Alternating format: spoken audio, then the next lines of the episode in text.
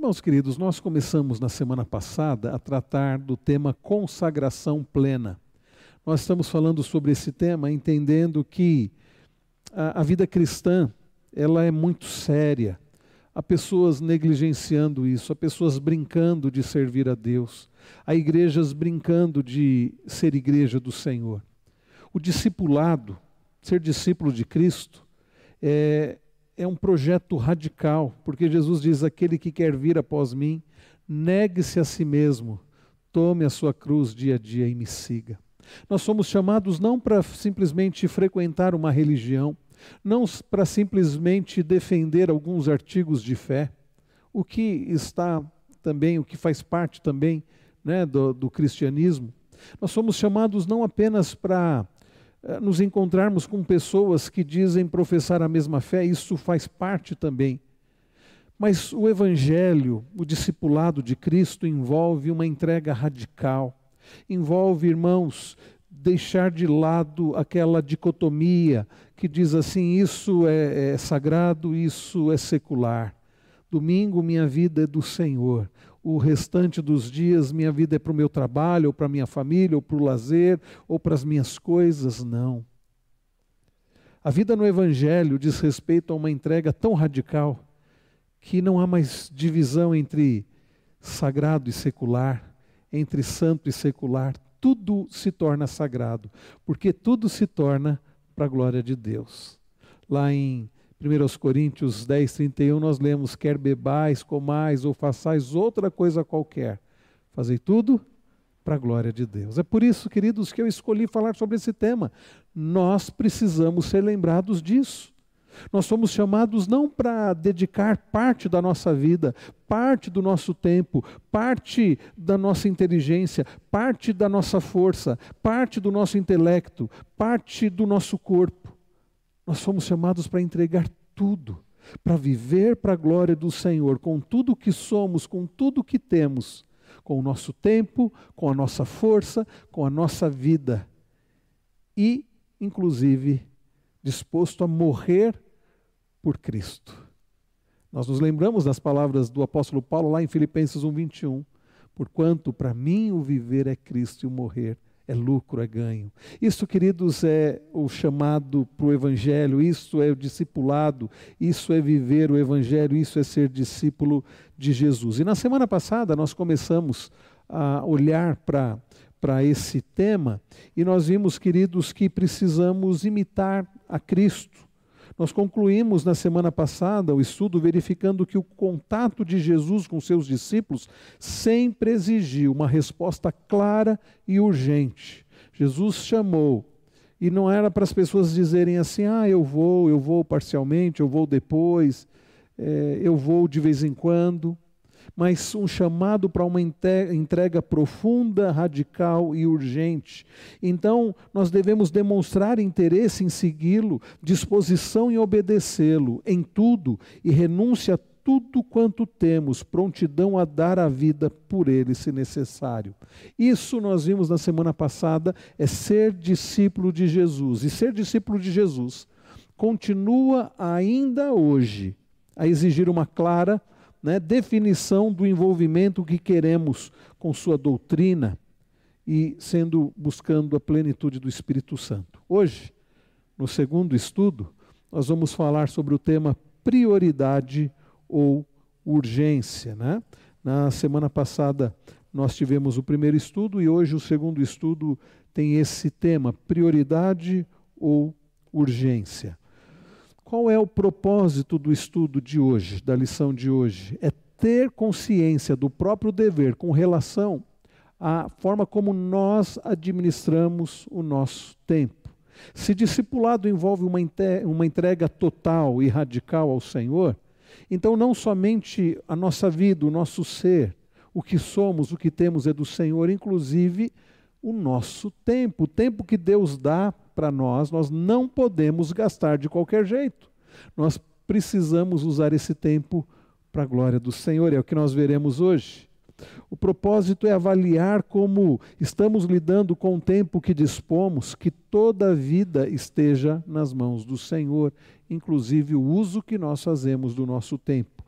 E buscar dar prioridade às obras relativas ao reino de Deus. E quando a gente fala sobre obras relativas ao reino de Deus, lembrem-se, quando nos tornamos de Cristo, quando somos é, é, retirados né, das trevas e levados para o império de Cristo, como diz Paulo lá em Colossenses, nada mais é secular. Então tudo tem a ver com o reino de Deus. A minha profissão tem a ver com o reino de Deus. O meu lazer tem a ver com o reino de Deus. O meu casamento, a forma como eu educo os meus filhos, a forma como eu lido com os pais, a forma como eu lido com os irmãos, tudo tem a ver com o reino de Deus. É o que nós veremos hoje. O hino 224, eu citei esse hino semana passada, e o nosso propósito é, a cada lição, pensar um pouco sobre uma estrofe desse hino, ou sobre metade de cada estrofe. Por exemplo, a primeira estrofe do hino 224, do Inário Novo Cântico, diz: A ti seja consagrada minha vida, ó meu Senhor. Nós vimos essa primeira parte, essas duas linhas, na semana passada. Mas olha a continuação da estrofe: Meus momentos e meus dias sejam só em teu louvor. Hoje nós vamos nos concentrar nestas duas linhas da, finais da primeira estrofe. Meus momentos e meus dias sejam só em teu favor, em seu louvor. A, a, a continuação do hino que nós veremos na, nas próximas semanas dizem: Sempre minhas mãos se movam com presteza e com amor, e meus pés velozes corram ao serviço do Senhor. Olha só que é, palavras de dedicação, de consagração tão pertinentes. Depois diz: Minha voz, Jesus, aceita para o teu louvor cantar. Faze que meus lábios possam a mensagem proclamar. E depois diz: Os meus bens quero ofertar-te, nada quero te esconder. Minha inteligência guia sob a luz do teu saber. E a última estrofe: A vontade minha toma, sujeitando-a a ti, Senhor, do meu coração fazendo o teu trono, ó Salvador. Do meu coração fazendo do teu trono, ó Salvador. É curioso, nós vamos, nós vamos ter um estudo falando sobre isso, mas é curioso quando nós pensamos sobre isso e quando nós avaliamos, quando nós fazemos uma radiografia do coração, e aparelho nenhum né, pode fazer essa radiografia que eu estou falando, né? não é uma radiografia do órgão, coração, mas uma radiografia da nossa mente, daquilo que está na nossa mente, ou como a Bíblia chama, do coração. Se nós pudéssemos fazer essa radiografia, quem nós encontraríamos no trono do nosso coração? Será que veríamos Cristo? Será que nós teríamos, e no aconselhamento bíblico a gente usa a figura né, de um coração com um trono e uma cruz nesse trono. Né? Ou será que nesse trono está escrito eu? É você mesmo. Né? Então, queridos, ao longo desse estudo sobre consagração plena, nós vamos lidar com isso, nós ah, vamos ser desafiados a, cada momento avaliar o nosso coração para verificar quem é que está reinando, quem está no comando da nossa vida, se é Cristo ou se somos nós mesmos, ou se é uma outra pessoa, ok? Hoje nós vamos olhar para. Aliás, faltou, faltou uma estrofe, né? Meu anelo, meu desejo, sejam só teu nome honrar, que meu ser completo eu possa, ó Jesus, te consagrar. Hoje nós vamos pensar na primeira estrofe, nas duas últimas linhas da, da primeira estrofe desse hino 224. Meus momentos e meus dias sejam só em teu louvor. Queridos, quem é o dono de todas as coisas? Quem é o dono de todas as coisas? Não é o George Soros, não é o Joe Biden, não é o Putin. Quem é o dono de todas as coisas? Quem é? Hã? Quem vocês acham que é o dono de todas as coisas? Podem falar, irmãos. Então, quem é o dono de todas as coisas? Deus. Deus é o dono de todas as coisas. Abraham Kuyper diz que não há um, dizia, né, já faleceu, estadista holandês e teólogo, ele dizia: não há um centímetro do universo que Jesus não possa apontar e dizer: me pertence. Paulo, escrevendo aos Colossenses, diz que ele, né, por ele tudo veio existir, como diz João, e Paulo diz que ele é o esplendor e tudo foi feito por ele. Ele é o dono de todas as coisas. Ele é o esplendor da glória do Pai. Tudo pertence ao Senhor. Agora, quem é o dono do tempo? Quem é o dono do tempo? Hã? Deus também? Deus. Sendo Deus o dono do tempo, preste atenção. Qual deve ser a nossa responsabilidade com o tempo que Ele nos dá? Qual deve ser a nossa responsabilidade com o tempo que Ele nos dá? Ah, eu confesso a vocês que eu luto com a questão da procrastinação. Sabe aquela questão de, ah, dá para fazer amanhã, vamos deixar para amanhã? A frase que diz assim, por que deixar para amanhã o que você pode fazer hoje? Às vezes eu brinco, por que deixar para amanhã o que você pode fazer depois de amanhã? Né? A Cris fica doida com isso, ela é mais disciplinada com relação ao tempo. E de fato, irmãos, isso é uma coisa muito séria, a questão da procrastinação, porque por vezes deixarmos para depois vai acarretar em problemas, porque coisas acontecem e você deixa para depois e talvez você não consiga fazer depois. E se essa é uma área que eu luto, né, eu vejo isso é, desde a, de, dos tempos de escola, né, aquela questão de entregar trabalhos. E quando eu fui lecionar, eu percebi que alunos.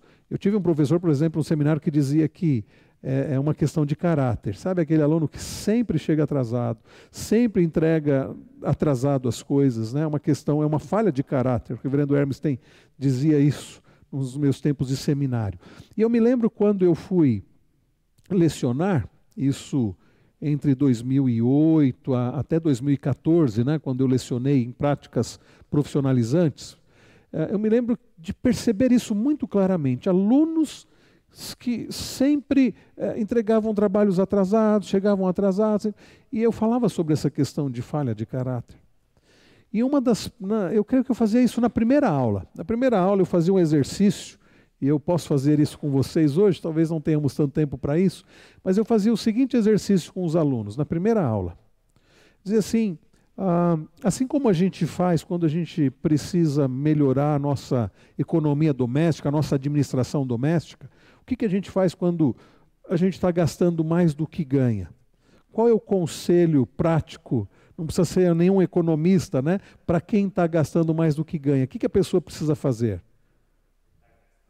Então, mas para cortar gasto, o que, que, primeiro ela precisa fazer? Para que ela saiba o que ela pode cortar? O que, que ela precisa fazer, meus irmãos? Então, mas como para saber o que o que, que eu estou onde eu estou gastando mais? Como que eu. Um planejamento. É o famoso colocar na ponta do lápis. E aí você coloca todos os seus gastos. Aí eu gasto tanto com água, com luz, com internet, com aluguel, com escola, com plano de saúde, enfim. Você coloca todos os seus gastos. E aí você soma, você percebe que dá mais do que você ganha. E então você tem que cortar. E aí você vai cortar o quê? Você não vai cortar né, o seu gasto com medicação, com as contas de água, luz, são coisas necessárias. Mas quem sabe você esteja pagando lá uma, uma Netflix e, e não é momento para isso, então você vai cortar. Quem sabe você esteja gastando muito com. Aí eu vou vou trazer para a minha realidade, com livros, né? E você tem que. Aliás, André, hoje eu vi que a editora Fiel está tá vendendo os e-books a quatro reais e alguma coisa. Tentação. Eu, eu confesso aos irmãos que eu comprei alguns, né? A quatro reais, livros de 80, 100 reais, saindo e-book a quatro reais. Mas veja, há momentos que não dá para gastar com isso. Né? Aliás, hoje eu só compro se for é difícil comprar um livro físico, só como se for e-book na promoção, né? Você talvez esteja, você perceba que você esteja gastando todo, todo sábado você compra uma pizza. Bom, se não dá para comprar, você vai cortar isso. Por que, que eu estou dizendo isso? Se em termos é, de dinheiro, em termos de valores, em termos econômicos, nós lidamos assim, com relação ao tempo não é diferente. E o exercício que eu fazia com os meus alunos era exatamente isso. Eles diziam assim: ah, professor, uma das desculpas que eu mais ouvia, né? Ah, professor, eu não tive tempo de fazer o trabalho. Aconteceu isso, aconteceu aquilo, eu não tive tempo. E vocês sabem que tempo é questão de prioridade. nós vamos reservar tempo para aquilo que nós priorizamos. Por exemplo, tem um pessoal que ama o futebol, eles vão dar um jeitinho de reservar o tempo para o futebol. Ou é aquela pessoa que gosta da novela e vai arrumar um tempinho, ou é a pessoa que gosta de uma série ou de um. Enfim, ah, nós vamos reservar tempo para aquilo que nós priorizamos. Então, se está faltando tempo, fala assim: ah, eu tenho 24 horas, mas não está dando as 24 horas. O meu exercício é coloque na ponta do lápis. Que horas você acorda? Quanto tempo você dorme? Me chamou a atenção, certa feita, conversando com o reverendo Hernandes, isso há bastante tempo. Eu disse assim para ele: Reverendo, como o senhor consegue? O senhor é, é, prega todos os dias, às vezes em mais de um lugar, às vezes em cidades diferentes num, no mesmo dia. Prega todos os dias. O senhor escreve muito, escreve muito e, e faz isso e faz aquilo. Eu disse, como o senhor consegue tempo para isso? Sabe qual foi a resposta dele para mim? Disse, meu irmão, eu não perco tempo. Eu durmo só o necessário. Eu não lembro se ele falou que dormia quatro horas por noite. Ele disse, tantas horas para mim é necessário. Eu acho que era quatro horas. Se eu estou no aeroporto, eu estou lendo, ou estou escrevendo, ou estou. Eu não perco tempo. Irmãos, isso é muito significativo. Ao colocar na ponta do lápis, quanto tempo nós perdemos?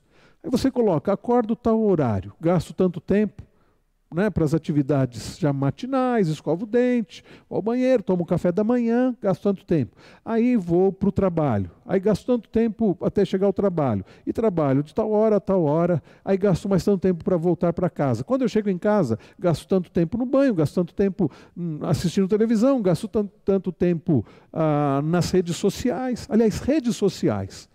Me parece que é um programa que mostra quanto tempo você gasta. Tem, né, André? Nas redes sociais. Você ficou tantas horas no Facebook, no YouTube ou e eu creio, há um hino que diz assim: quantas bênçãos diz e quantas são recebidas da divina mão, vem dizê-las todas de uma vez e verá surpreso quanto Deus já fez.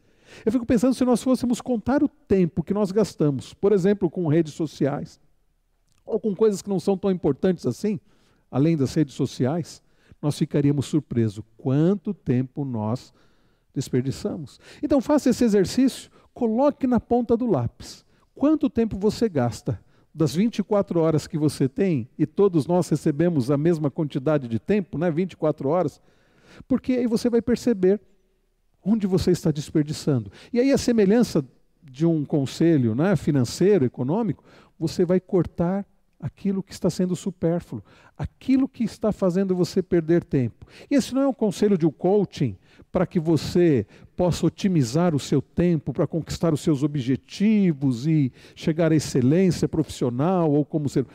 Mas é um conselho bíblico levando em consideração que se tudo que nós somos e temos é do Senhor, a nossa vida é do Senhor, o tempo que Deus nos dá também é do Senhor e nós não podemos desperdiçar o tempo que Deus nos dá.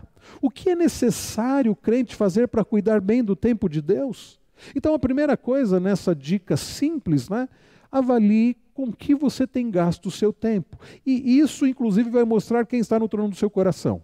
Porque o que nós fazemos, já que tempo é uma questão de prioridade, vai revelar muito. Aquilo que nós ah, fazemos do nosso tempo, o uso que nós fazemos do nosso tempo, com o que nós fazemos, já vai revelar quem está no trono do nosso coração. E a motivação também. Ah, essa palavra mordomia, eu não sei o que você pensa quando você ouve essa palavra mordomia. Às vezes na Bíblia né, aparece mordomo, era mordomo. Por exemplo, Neemias, mordomo do rei, ou José, que se tornou mordomo de Potifar. Talvez apareça para você na sua mente aquela ideia daquele sujeito com uma bandeja, né, servindo. Não mordomo, quando se fala em mordomia, é alguém que administra algo de outro, é um administrador. Na Bíblia, algumas versões aparece a palavra dispenseiro, alguém que administra algo de outra pessoa. Nós somos mordomos, dispenseiros ou administradores de Deus tudo precisa ser administrado da maneira mais sábia, de acordo com a sua vontade e prioridades. Por quê? Porque tudo é para a glória de Deus. Eu citei ainda há pouco 1 Coríntios 10, 31, Como eu dizia domingo passado, nós precisamos memorizar as Escrituras. E Romanos 11, 36, Paulo diz assim: porque dele, por meio dele, para ele são todas as coisas. A ele seja a glória para sempre. Então, se tudo é por ele, por meio dele e para ele, o nosso tempo deve ser para a glória de Deus. Às vezes nós não pensamos nisso. Os nossos catecismos ensinam, né, tanto o breve quanto o catecismo maior de Westminster, nos ensinam, baseado na confissão de fé de Westminster, que o fim principal do homem é glorificar a Deus e ter prazer nele para sempre. Bem, se o propósito maior da nossa vida é viver para a glória de Deus, isso tem a ver com o nosso tempo também. O que eu faço com a minha vida, com o meu tempo, deve ser para a glória de Deus. Tudo deve ser feito para a glorificação dele. A administração infiel traz resultados desastrosos. Lá em Mateus 25, nós lemos o seguinte no verso 30: Quanto ao servo inútil, lancem-no para fora nas trevas ali haverá choro e ranger de dentes. O servo inútil, o servo que não é um bom administrador, ele é lançado para fora. Isso é uma coisa muito séria. O sábio investimento de nossos bens, dos nossos talentos, inclusive do nosso tempo, traz bênçãos incontáveis. Lá em Mateus 25, Jesus conta né, a parábola do servo. Ele diz assim: Muito bem, servo bom e fiel. Você foi fiel no pouco, sobre o muito colocarei. Venha participar da alegria do seu Senhor. Se por um lado administrar mal a nossa vida, administrar mal o nosso tempo, administrar mal os nossos bens, traz consequências terríveis, por outro lado, administrar bem, com sabedoria, o nosso tempo, a nossa vida, vai trazer bênçãos, sem dúvida alguma. E então fica esta pergunta: que tipo de administrador, de mordomo você é? Que relatório dará a Deus quando tiver que lhe prestar contas? Irmão, somente quando o dispenseiro, quando o administrador, o mordomo, entrega toda a sua vida ao Senhor sem restrições, é que ele consegue ser bem-sucedido na administração dos recursos, sejam eles materiais ou recursos intelectuais, sociais ou espirituais que, lhes, que lhe foram confiados. Mais uma vez, o apóstolo Paulo diz assim lá em Filipenses 1:21, porquanto para mim o viver é Cristo e o morrer é lucro. Isso significa que ele vivia para o Senhor, a vida dele era para o Senhor. O tempo dele era para gastar conforme a vontade do Senhor e para a glória do Senhor. Aliás, isso me faz pensar sobre a ideia que a Bíblia usa esse termo e Paulo usa também, principalmente eu vejo Paulo usando, né, eu leio, a ideia de servo, que do grego é doulos, que significa literalmente escravo. Paulo diz que nós somos servos, ele mesmo se apresentava como servo do Senhor Jesus e apóstolo. Servo, o que é um servo? É um escravo. Agora pensem nessa realidade de escravidão, graças a Deus, há muito tempo não existe no nosso país é, é, essa prática né, da escravidão, mas pensem como os escravos viviam. Eles faziam o que eles queriam com o tempo deles? Não. Eles precisavam se submeter à autoridade dos seus senhores para usar o tempo que eles tinham para fazer aquilo que os senhores ordenavam. Se nós somos servos, essa palavra é melhor do que escravo, né? Soa melhor, né? Mas se nós somos servos, se nós pertencemos a Cristo, o nosso tempo também não deve ser administrado segundo a nossa imaginação, segundo o nosso querer, por vezes, né, com coisas supérfluas, mas segundo aquilo que o Senhor quer que usemos. Então, por isso fica essa pergunta: que tipo de mordomo, de administrador você é? Como, em outras palavras, como você tem usado o tempo, o seu tempo? Você tem usado com sabedoria para a glória do Senhor? Você tem desperdiçado? Veja, não estamos dizendo que não podemos ter um tempo para o lazer. Aliás, a própria Bíblia, o Senhor né, deixou um mandamento para reservarmos um dia, um dia para descansar, um dia para dedicar a Ele de forma especial e descansar. Então não é errado o descanso. Não é errado o descanso. O que é errado é o desperdício. O que é errado é o desperdício. Pode, pode falar no, no microfone. Que, o Mateus falou? A preguiça. A preguiça, né? Eu estava citando a procrastinação, que tem a ver com isso, né? Ah, depois eu faço. Agora, nós temos que lutar contra isso, né? Nós temos que lutar contra isso. Pode falar, André, Ô, por favor. Reverendo, é, você falou na questão do descanso, de tempo, essas coisas, assim, é uma coisa que veio, que, que eu lembro é a questão, do, você falou do dia do Senhor, porque o, o, que acontece, é importante a gente é, não desper, porque às vezes a gente pode até pensar, puxa, eu vou fazer as coisas no dia, no domingo, é o dia que, aí o que acontece, a gente deve priorizar esse dia para a gente estar tá consagrado a Deus, se chegar a Deus. Caso, eu não estou dizendo que se a uhum. pessoa trabalha ou não é pecado, mas a gente tem que é, analisar o nosso coração e ver a nossa, a, as oportunidades, né? Porque tem pessoas que precisam trabalhar, mas se, se eu posso vir e desperdiçar uhum. outras coisas, eu estou negligenciando, né? Sim, é verdade, é verdade. Eu estou lendo aqui também dona Célia Bruno escrevendo no chat. Mesmo aposentada parece que não tem o tempo. E olha, isso tem acontecido com muitas pessoas. Mesmo aposentada parece que falta tempo, né?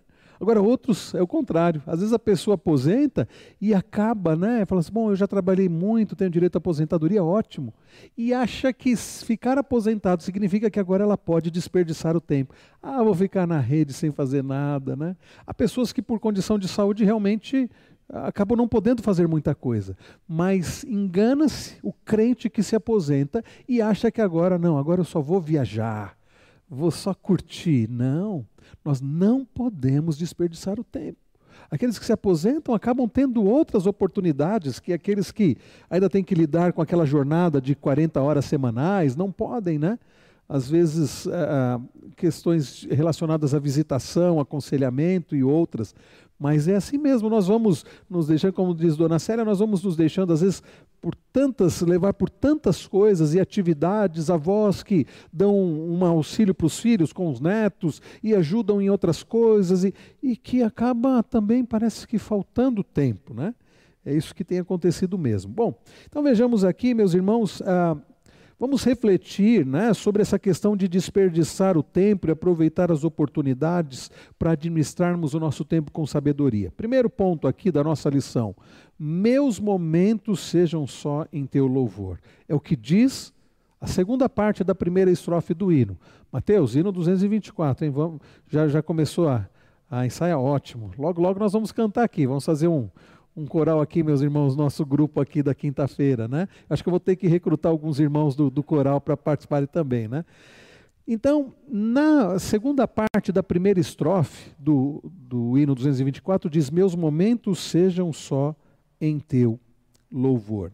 Cada momento, irmãos, de nossa vida é, é, é, valioso e por isso temos o dever de ser cuidadosos no uso do tempo que Deus nos dá. O apóstolo Paulo, escrevendo aos Efésios, no, no, capítulo 5, versos 15 e 16, olha o que ele diz: Portanto, tenham cuidado com a maneira como vocês vivem. Paulo vem é, trazendo né, considerações para aqueles nossos irmãos e para nós hoje sobre a vida cristã. Né, os primeiros capítulos, Paulo traz bastante teologia, e depois Paulo começa em Efésios a trazer coisas práticas porque a teologia, a, o conhecimento que nós temos acerca do ser de Deus, da vontade de Deus, devem implicar em ações práticas na nossa vida. Então, depois de tudo que Paulo ensinou para aqueles nossos irmãos a respeito de Deus, da forma como Deus nos escolheu, para o louvor da sua glória, Paulo diz assim: então vocês tenham cuidado com a maneira como vocês vivem. Ou seja, tomem cuidado com a vida de vocês para que vocês não desperdicem a vida de vocês. Vocês pertencem a Deus, então não brinquem, não desperdicem a, a vida de vocês. Não vivam como tolos. O que é um tolo? É uma pessoa que não tem sabedoria. É uma pessoa que tem atitudes estúpidas. É uma pessoa que age de forma, sabe, sem, sem refletir e acaba trazendo consequências para a vida dele e para a vida daqueles que estão ao seu redor. Paulo diz: não vivam como alguém que não tem sabedoria, como um tolo, como um nécio. Em Provérbios nós lemos muito sobre esse paralelismo entre os, o nécio, o tolo e o sábio. Paulo diz assim: vivam como sábios. Agora, olha a expressão que ele usa: aproveitando bem o tempo, porque os dias são maus. Na versão revista atualizada, eu creio que aparece remindo o tempo. Essa é a ideia. Paulo está dizendo assim: aproveitem bem o tempo. Em outras palavras, não desperdicem o tempo de vocês. Por quê? Porque os dias são maus. Aqui, essa expressão, né, aproveitar o tempo, é, é, é, com a ideia aqui, ou remir o tempo, como diz a versão revista atualizada, é aproveitar com sabedoria cada momento da vida. Um homem chamado Horace Mann, ele publicou um, o seguinte anúncio. Olha que anúncio interessante. Perder, perderam-se duas horas cravejadas de 60 brilhantes cada uma. Duas horas cravejadas de 60 brilhantes cada uma. Não se dá recompensa a quem as entregar, porque essas joias não se tornam a encontrar jamais. Essas joias não se tornam a encontrar jamais. Um minuto, irmãos, que se perde, está perdido para sempre. Não há como recuperá-lo. Às vezes fala assim, deixa eu correr atrás do tempo perdido. O tempo que nós desperdiçamos não há como recuperar. Não existe a máquina do tempo que você vai voltar e falar, agora deixa eu, deixa eu fazer diferente. Eu perdi tempo com isso, com isso, mas agora eu vou voltar no tempo, né? na máquina do tempo e vou fazer. Não, não existe máquina do tempo. E é terrível a pessoa chegar no final da vida dela e olhar e dizer assim: puxa, como eu desperdicei meu tempo. Desperdiçar o tempo significa desperdiçar a vida. Eu não sei quanto tempo mais nós temos. O, o que nós precisamos aqui é, pela graça de Deus, com a ajuda do Senhor, aproveitar o tempo que Deus nos dará. Se alguns minutos, se algumas horas, se alguns anos, se muitos anos, não sabemos, mas que possamos fazer bom uso desse tempo para a glória do Senhor, para a glória do Senhor. Talvez seja esta, meus irmãos, a questão da mordomia do tempo ou administração do tempo, a mais difícil de ser praticada. Eu vejo, pelo menos na minha vida, isso é um grande desafio. A todo instante parece que o tempo está escapando pelos vãos dos dedos, né? Eu dizia para a Cris ainda, poxa, Cris, eu, eu, essa semana eu precisava tanto correr com, com a monografia lá da, da, do mestrado. Eu falei, eu vou conseguir. E tantas coisas aconteceram e vai para e leva a criança no hospital. Depois é outra criança, negócio de gripe, uma série de coisas e, e, e tantas atividades. Nós precisamos, irmãos, da ajuda do Senhor. E daí o problema da gente deixar para depois, né? Deixar para depois as coisas, né? Então, irmãos, vejam que é, Paulo recomenda o uso disciplinado do tempo, né? Ele pede aos crentes de Éfeso que tirem o maior proveito do tempo, pois é assim que fazem com as pessoas, pois é assim que fazem as pessoas sábias. E Paulo era uma pessoa que fazia bom uso do tempo. Mesmo nós lemos ah, Paulo escrevendo, isso está lá em Atos 20, ele, te, ele esteve com aqueles nossos irmãos lá, com os Efésios, durante um tempo, e ele vai dizer, quando ele se despede dos presbíteros de Éfeso, ele diz assim: Olha, todos os dias eu aproveitei para pregar a palavra. Eu não deixei de ensinar a palavra. E eu fui de casa em casa. É, alguns estudiosos dizem que Paulo chegou a alugar, alugar um tempo, né, um período de um local de palestras que havia ali em Éfeso para ensinar a palavra do Senhor. Né? Então, ele foi alguém que remiu o tempo, ele foi alguém que aproveitou o tempo, foi alguém que não desperdiçou o tempo. E ele está ensinando aos irmãos de Éfeso e a nós hoje a aproveitarmos bem o tempo, porque os dias são maus. Então, quantos gastam tempo com coisas até prejudiciais? Com bebida, com fazendo mau uso, né? jogando ou em frente à televisão, ou assistindo programas sem nenhum proveito, aqueles que ficam no telefone, ou na rua, ou criticando a vida alheia, ou nas redes sociais. Investigue a sua vida como você tem usado o seu tempo. Né? Ah, Paulo, lá em Filipenses 3,20, diz que nós somos cidadãos da pátria celestial.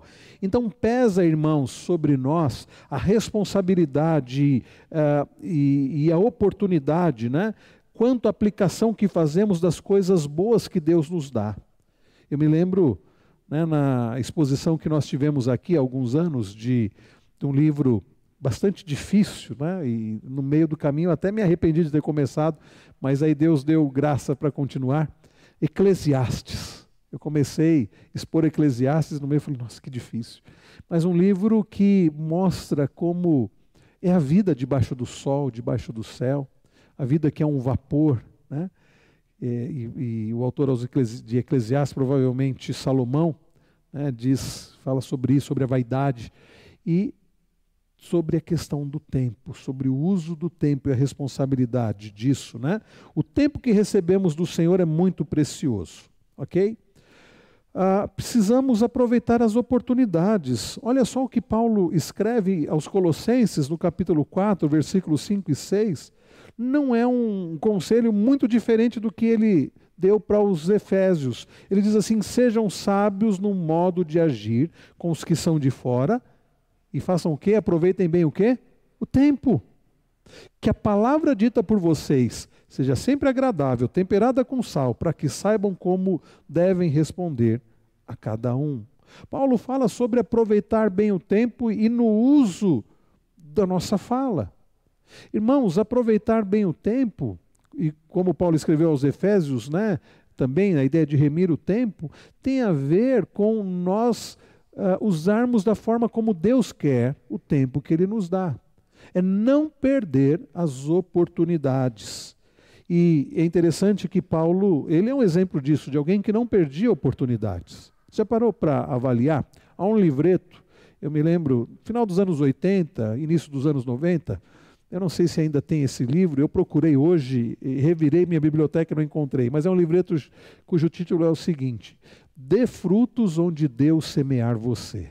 E o autor desse livreto fala justamente sobre o exemplo do apóstolo Paulo. Eu me lembro, por exemplo, dele citar, e eu queria esse livro para. ficaria mais fácil para dizer para os irmãos, mas ele citando, por exemplo, quando Paulo é preso, e depois ele escreve dizendo assim: olha, a, a, a guarda pretoriana tem ouvido do Evangelho. Quando Paulo estava preso, ele aproveitou a oportunidade para evangelizar os, soldado, os soldados que se revezavam com ele. Com isso, ele evangelizou a guarda pretoriana. Como alguém conseguiria evangelizar aquela guarda se não estivesse em contato com aqueles soldados? Paulo preso. Ao invés de ficar se lamentando, puxa vida, como ele escreve aos Filipenses, né? Ele não fica se lamentando, ah, tadinho, coitadinho de mim, eu estou aqui, né, esquecido. Olha só, depois de ter feito tanto para a obra do Senhor, olha só o que Deus permite que aconteça comigo, caindo em autocomiseração. Não, não. Quando você abre lá em Filipenses, abra por favor Filipenses, capítulo 1.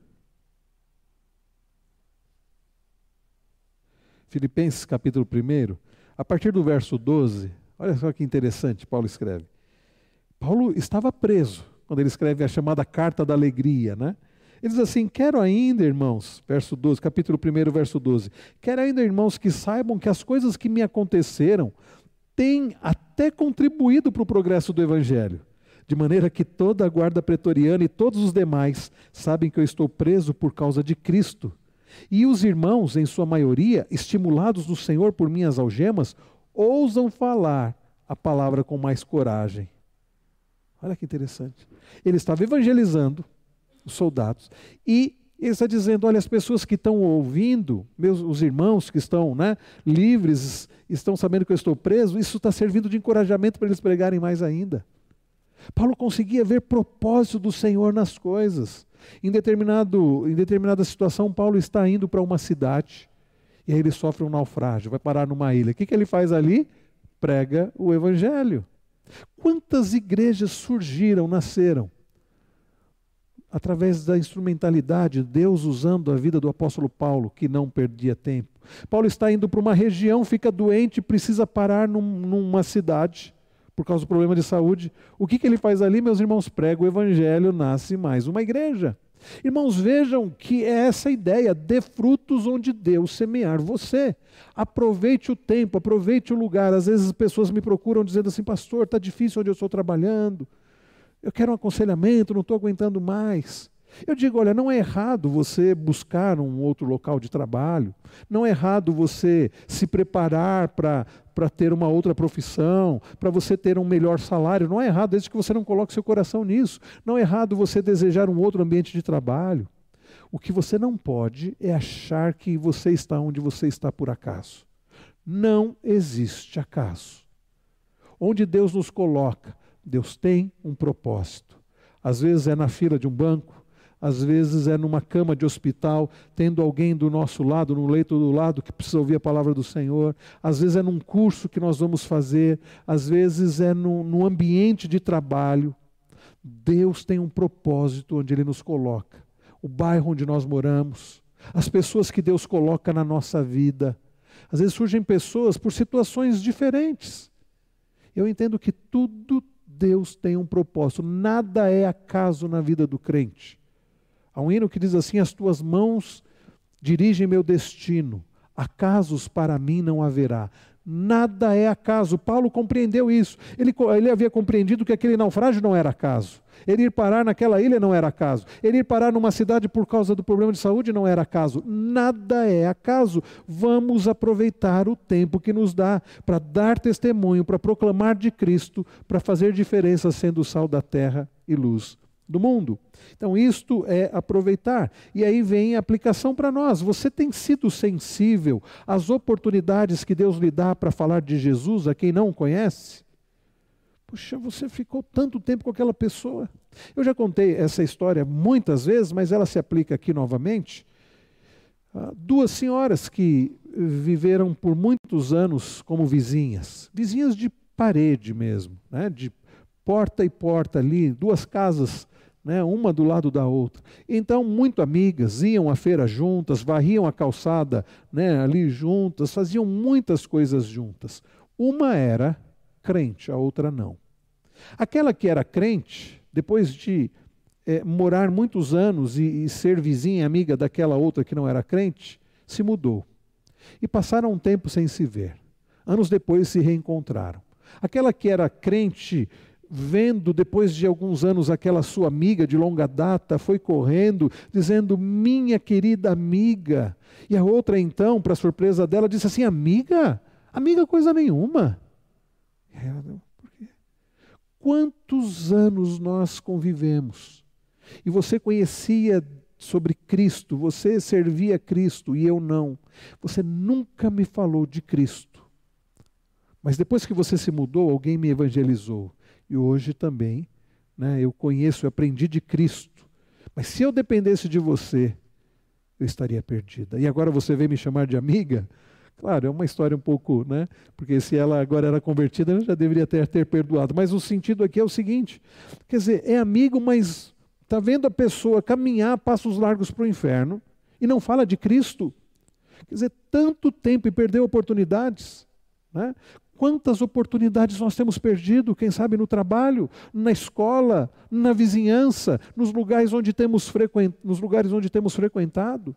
Não, falamos de tantos assuntos, né? De política então, futebol, falamos, mas e sobre Cristo? Aproveite as oportunidades. A pessoa vem falar de política, oportunidade para você falar. Olha, sabe de uma coisa? Eu não estou desesperado com relação ao resultado das eleições, porque eu creio num Deus que dirige todas as coisas. Qual foi o texto que você citou ainda há pouco, André? Salmo 24? É. Do Senhor é a terra, a sua plenitude. Salmo 146. Né, que não, não deve ser no homem que deve estar a nossa força, a nossa confiança, mas no Senhor, porque é o Senhor que governa todas as coisas. O Salmo 93 diz que o Senhor reina, né? reina o Senhor. Então, queridos, o nosso Deus é o Deus que reina sobre todas as coisas, que dirige todas as coisas. Nós não precisamos nos preocupar. Oportunidade para você evangelizar. Ah, você está preocupado com as eleições, né? Não importa se a pessoa é Bolsonaro, se é Lula. Você está preocupado com as eleições? Deixa eu te falar sobre aquele que governa o mundo e que pode nos dar paz, em quem a nossa confiança deve estar. Né?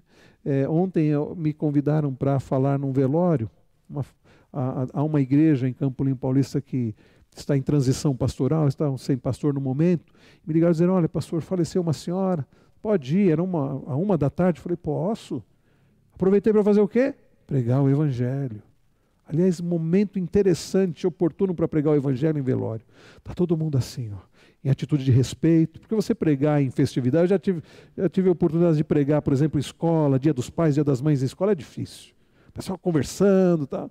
Mas você pregar num velório, até aqueles que não gostam né, de ouvir da palavra, por respeito, eles estão ali. Não tem ninguém falando alto, geralmente não, né? E eles ouvem. É oportunidade para você falar sobre vida e morte, sobre esperança em Cristo Jesus. Irmãos, nós não podemos perder a oportunidade. Casamento, também evangelizo. Né? Eu tenho pregado. Casamento que eu fiz é, sábado passado, né, André? É João 3,16. Né? Interessante isso. Falei, esse pastor vai pregar João 3,16, por que não prega primeiro aos Coríntios 13? Por que João 3,16? Fala do amor de Deus. Aliás, o casamento é justamente para a gente que representar o amor de Deus. Então, não perder oportunidade. Casamento, velório, batismo, festa de pregar o evangelho, né? Pregar o evangelho. Então, será que nós temos aproveitado a oportunidade? Certas oportunidades podem ser únicas. Eu me lembro também de ler uma história trágica, uma pessoa, né, lamentando profundamente porque ela trabalhava com, com um, um, outra pessoa, eram colegas de trabalho, e ele sentiu de falar de Jesus para aquele colega, para aquele colega de trabalho, disse: "Ah, depois eu falo, outro dia eu falo". E naquele dia, horas depois, aconteceu um acidente, aquele colega morreu.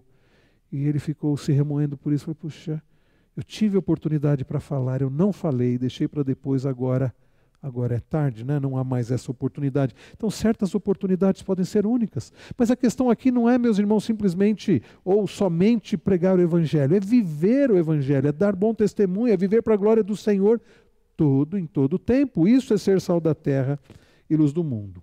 Meus dias sejam só então em teu louvor, né? A incerteza da vida. Tiago trabalha essa questão da incerteza da vida lá em Tiago 4, né? Tiago compara a vida à neblina que se levanta pela manhã, mas com o aparecimento do sol logo se dissipa. Moisés trabalha essa ideia também lá no Salmo 90.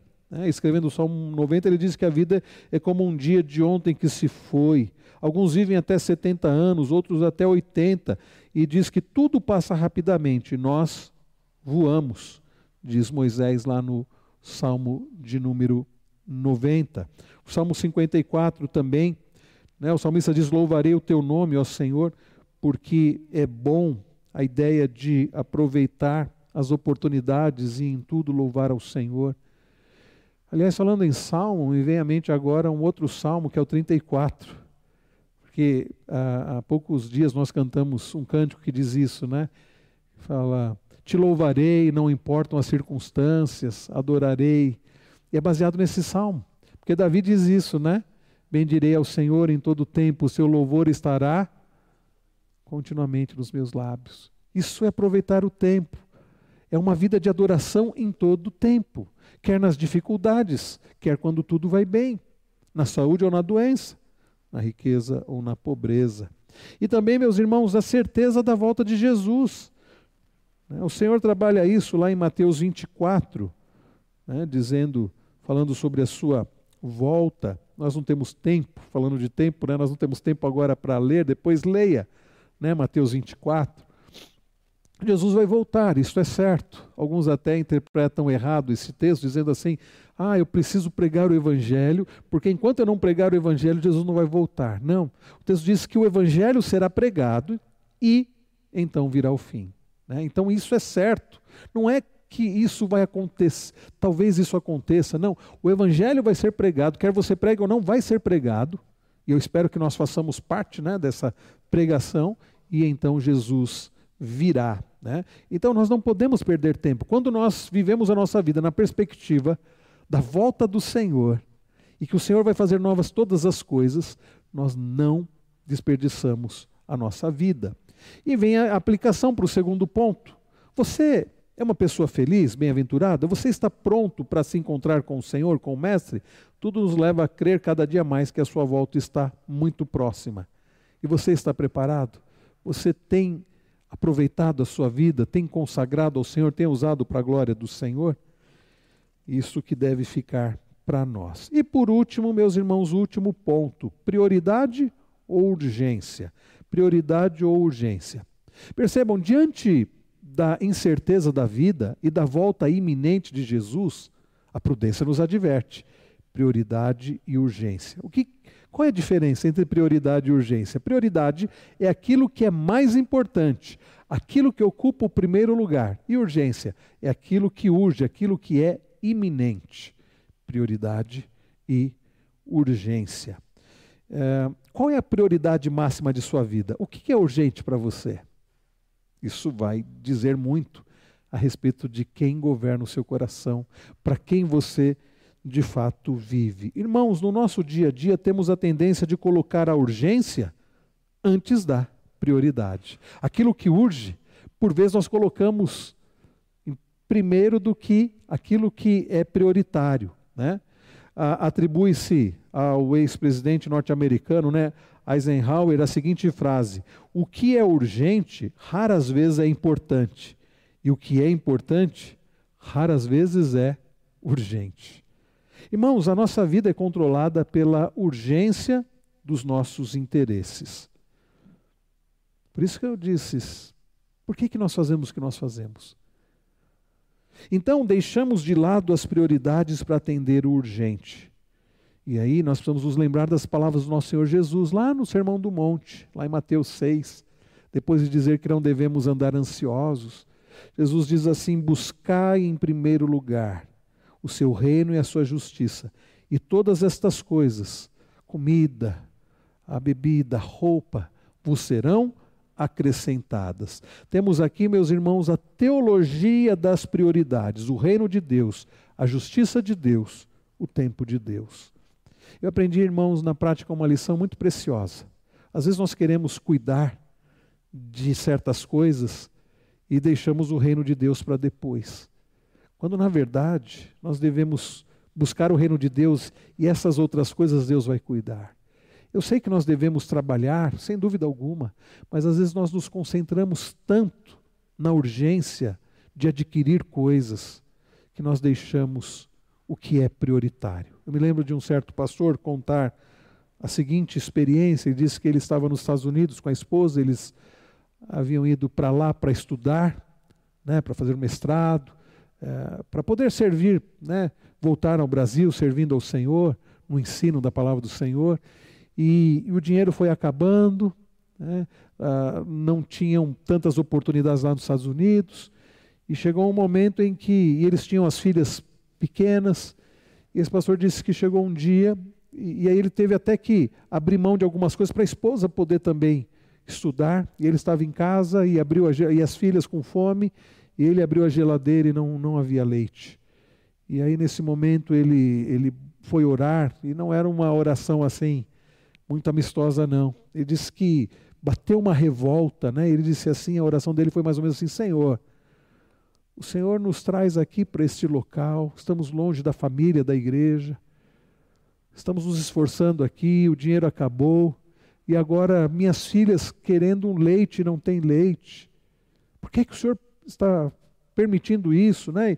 E numa oração, ele com uma, uma tristeza e um rancor ali, colocando diante de Deus. E aí ele lembrou desse texto: Buscai, pois, em primeiro lugar o reino de Deus e a sua justiça, e as demais coisas serão acrescentadas. Ele orou dizendo: Senhor, me perdoe por estar questionando isso, porque o Senhor é o Deus da provisão.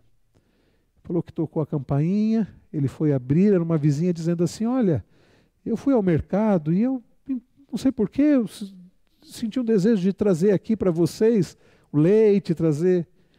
E aí aquele pastor disse que a partir daquele momento ele, ele entendeu. Ele disse assim, ele prometeu para o Senhor, a partir de hoje, eu vou buscar em primeiro lugar o reino do Senhor e a sua justiça. Vou deixar que o Senhor cuide das outras coisas. Isso não significa deixar de trabalhar, não é isso. Mas é deixar de concentrar todos os nossos esforços o que diz respeito à comida, bebida, roupa, sabendo que as coisas básicas Deus há de nos prover e não deixando de buscar glorificá-lo em todas as coisas. A conclusão, queridos, é que, que os momentos de nossa vida, os dias que Deus nos dá aqui na terra, sejam todos eles oferecidos para o louvor do Senhor. E aí nós concluímos com a letra da quarta estrofe, coro do hino, não tardará. Cristo não tarda, não tarda em vir. Quem pronto está para aquele por vir? Oh, que alegria teremos em ir quando Jesus regressar. Cristo não tarda, não tarda em voltar. Cristo não tarda a voltar. Oh, que alegria, que glória será quando Jesus regressar. Então o Senhor vai regressar. Pode ter certeza disso. Resolva usar do tempo que Deus ainda te dá para a glória dele. Vamos, nós vamos orar, irmãos, diante dessas perguntas, se estamos prontos, né? é prioridade, é urgente, nós vamos orar agora, pedindo ao Senhor que nos ajude a aproveitar bem o tempo que Ele nos dá. Que toda a nossa vida, inclusive o nosso tempo, Deus nos ajude para aproveitarmos bem. Que a nossa vida seja para a glória do Senhor. Alguém gostaria de orar por nós?